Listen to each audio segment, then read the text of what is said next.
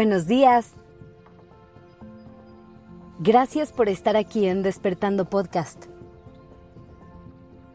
Iniciemos este día presentes y conscientes. Hoy te quiero invitar a reflexionar sobre tus mañanas. Que pienses en cómo se ven normalmente, pero sobre todo, cómo te sientes cuando te despiertas. Normalmente nos despertamos con prisa y no nos damos ni un segundo para respirar y conectar con nosotros. Es importante que nos demos el tiempo de entender que si nos sentimos bien o mal en cada momento, es por algo. Nuestro cuerpo no elige el bienestar y el malestar nada más porque sí.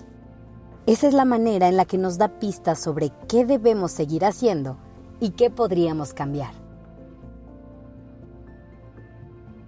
Así que piensa un segundo en cómo te sentiste hoy al abrir los ojos.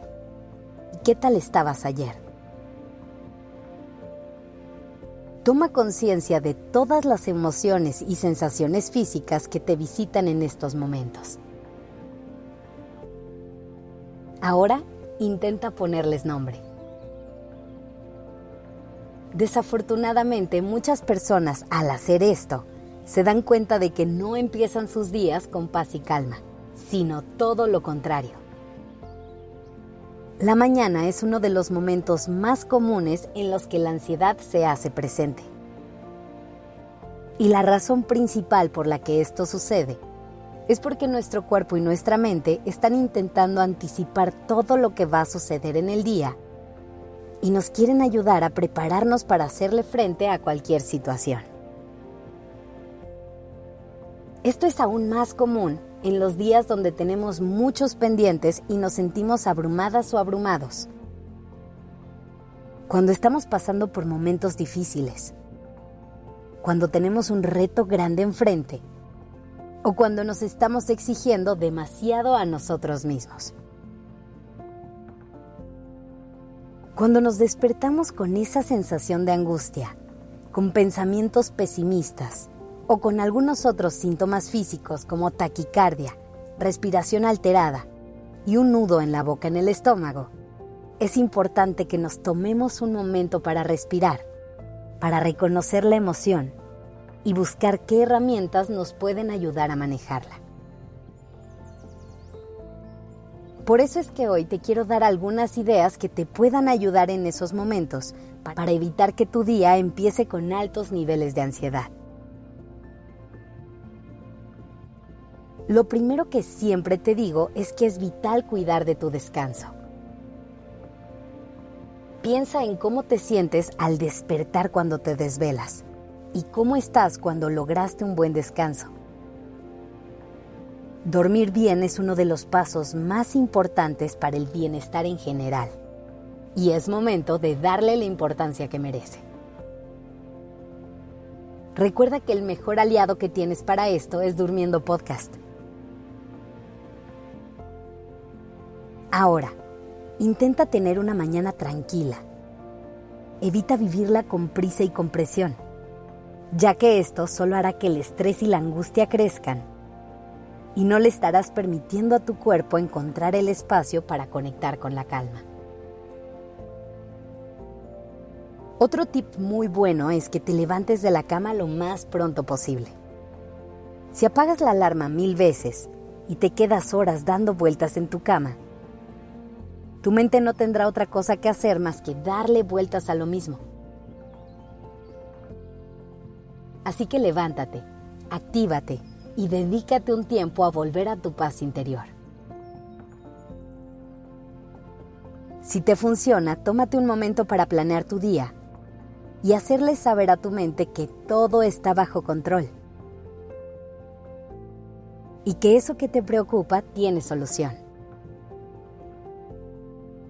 Visualiza lo que necesitas hacer hoy y ponte metas realistas sin exigirte de más. Y no te olvides de planear al menos una cosa que sea para ti, para consentirte a lo largo del día. Otros tips generales que te pueden ayudar a reducir la ansiedad por la mañana son Mueve tu cuerpo a lo largo del día y quema un poco de energía. Evita tomar cafeína en exceso. Date pausas conscientes a lo largo del día y haz un par de ejercicios de respiración. Cena ligero y no tan tarde. Y siempre recuerda que si lo consideras necesario, es muy importante consultar a un profesional de la salud para acompañarte en el proceso. Si quieres otras herramientas, recuerda que tenemos un nuevo curso que te ayudará a conectar con tu ansiedad para poder entenderla mejor y saber cómo manejarla. Encuentra nuestro curso El arte de entender tu ansiedad en despertandopodcast.com diagonal curso. Respira profundo y disfruta de este gran día.